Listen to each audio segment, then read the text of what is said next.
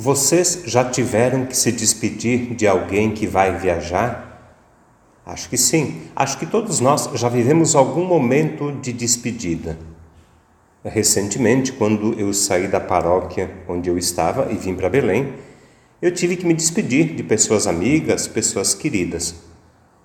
A despedida sempre acontece entre abraços, lágrimas, mãos abanando, pequenas lembranças.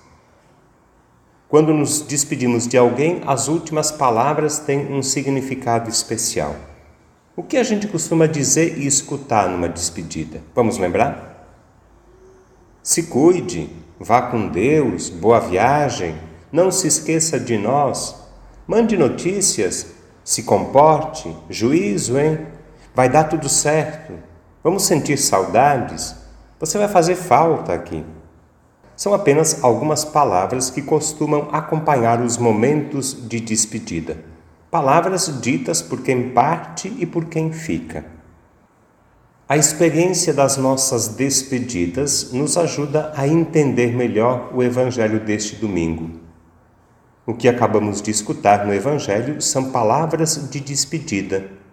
Jesus está se despedindo dos seus discípulos.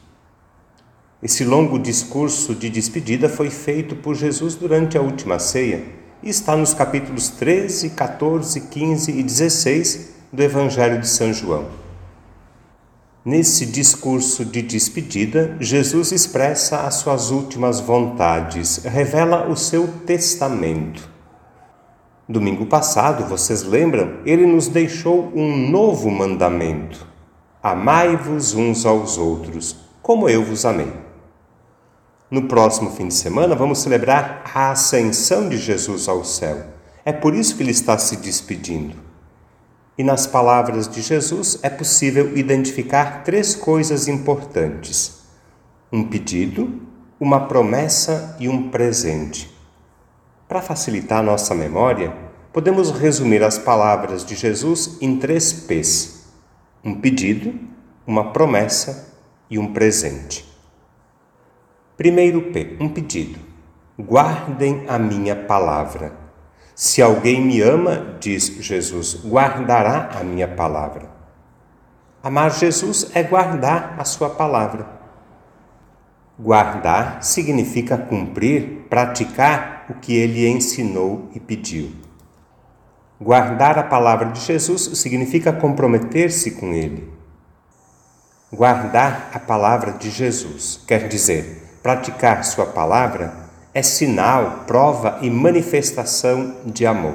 Este é o primeiro P, um pedido: guardem a minha palavra. O segundo P é uma promessa: o Espírito Santo.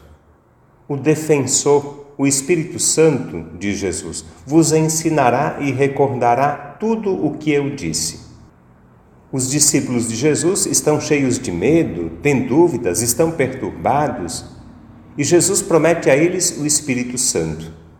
É o Espírito Santo que vai acompanhar, animar, orientar, fortalecer a missão dos discípulos. É o Espírito Santo que hoje acompanha, orienta e anima a missão da Igreja no mundo, a nossa missão também. Este é o segundo P, uma promessa, o Espírito Santo.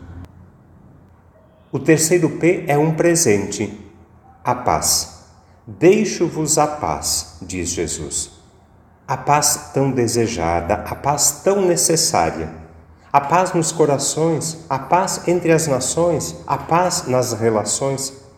A paz de Jesus não é só ausência de conflitos. A paz de Jesus é, acima de tudo, presença de Deus. A paz é fruto da justiça, do perdão, do amor. A paz de Cristo é dom, é presente, é responsabilidade nossa também. Como é que a gente se sente diante destas palavras de despedida de Jesus? Como é que você se sente? Ele fala com cada um, ele fala conosco e faz um pedido. Guardem a minha palavra.